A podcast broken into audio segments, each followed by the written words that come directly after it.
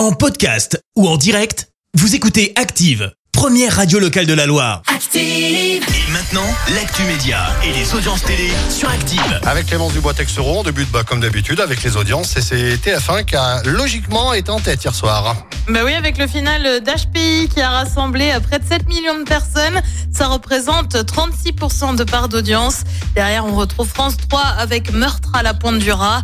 France 2 complète le podium avec Envoyé spécial. Du love à l'honneur sur TF1. Bah ouais, l'amour un pardi avec une émission de dating annoncée euh, sur la chaîne à la rentrée de septembre. Alors on a assez peu d'infos sur la date de diffusion par exemple, mais on sait euh, que ce sera présenté par Hélène Manarino. On a aussi le nom, ma mère, ton père, l'amour et moi. C'est un peu particulier. Ah oui Au programme des parents de 40 à 50 ans célibataires qui ont en fait été inscrits par leurs enfants pour trouver l'amour. Écoute, on verra bien ce que ça donne.